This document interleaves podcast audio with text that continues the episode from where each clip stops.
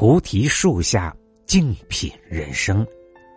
大家好，我是沧海一杯红。今天健康菩提的话题是：听完一线医生的话，才知道有基础病的人该如何熬过新冠。还有几天就到了除夕，这个春节可能是三年来最热闹的一个团圆年。但大概也是最让人担心的一个新年。城乡间人员流动，阳过的、没阳过的老人、小孩聚在一起，难免会感染更多的人。这一个多月，虽说我们也攒下了不少经验，可仍有许多的迷茫。比如，药总是不太好买，新闻上、身边也总是有坏消息传来。大家对专家的话半信半疑。不过，经历了这波疫情，也发现了一点：我们普通人与其在网上看那些五花八门、真假难辨的消息，不如听一听这个群体的话，那就是一线的临床医生。他们每天接触大量的病人，和病毒做的是面对面的斗争。看到的是最真实的情况，再加上他们够专业、有经验，可以说这些医生的认知和判断，对我们大多数人来说，恐怕是最客观实用的。最近我看了不少一线医生关于预防感染、治疗方面的科普和建议，在这里分享给大家，希望朋友们都能认真的来听一听。现在我们都知道，有基础病的人重症和死亡率会相对更高。但问题是，到底什么样的基础病在新冠中风险较大呢？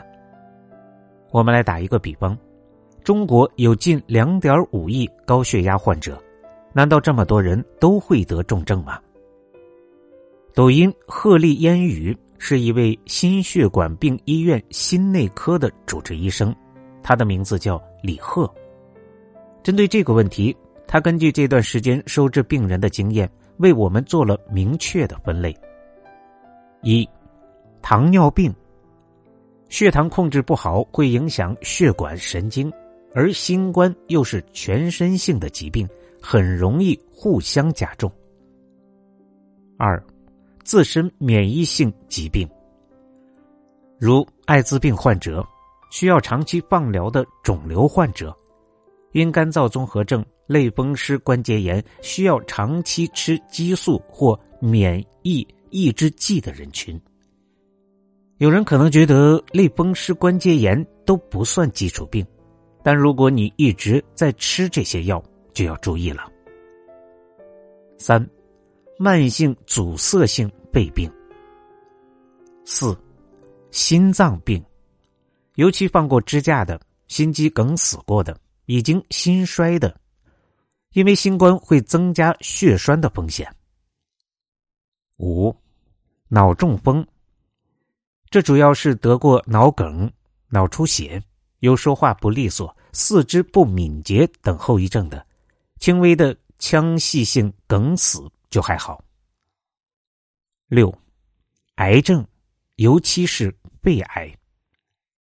七，肝肾功能不全，容易重症的基础病基本就是这七大类。另外，过敏性鼻炎、荨麻疹等虽然不算是基础病，但如果你因此长期使用激素类药物，那就是危险的因素了。至于其他受新冠影响不大、不会增加重症风险的基础病，李贺医生也贴心的列了一个表。一看就懂。既然基础病需要注意，那么万一这些患者在回乡的途中遇到了突发的情况，怎么办呢？中国医学科学院血液病医院严雨婷医生考虑到这个问题，在他的抖音号“协和烟雨医生”上为我们科普了几种常见突发情况的应对方法。一。有冠心病、心脏疾病的患者，出门备点硝酸甘油和降压药，但不是心脏有一点不舒服就吃药，得看血压的情况。如果血压是偏低的，就喝些温水，躺下来休息，不要吃硝酸甘油。至于血压计，一般车厢都会配备的，可以请乘务员帮忙量一下。二，糖尿病患者出门必备的，并非是降糖药，而是糖或者是巧克力。糖尿病患者在长途旅行中是很容易出现低血糖危险情况的，所以需要快速的升血糖的食物。三，有偏头痛的朋友记得带如左米曲普坦这类鼻喷止痛药，比口服药起效快。嘈杂密闭、声光刺激的乘车环境很容易诱发偏头痛。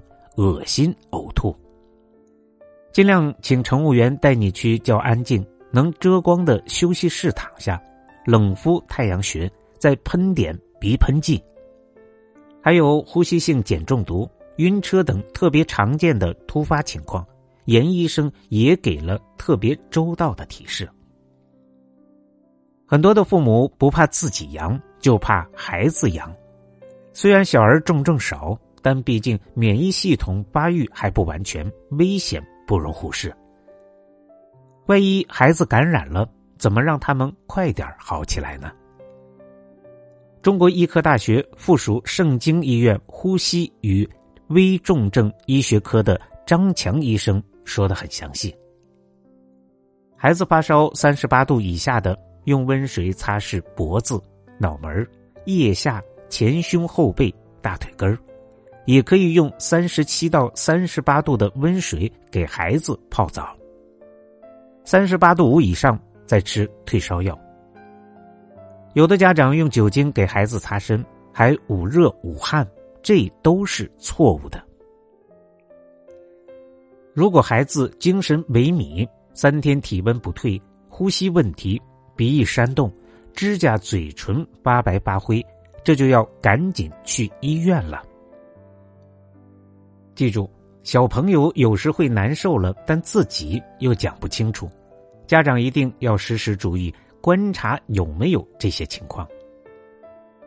虽然说孕妇朋友们如果感染了新冠，其实不用过分的紧张，但上海市第一妇婴保健院妇产科主任段涛医生还是提醒大家，有些事一定要注意，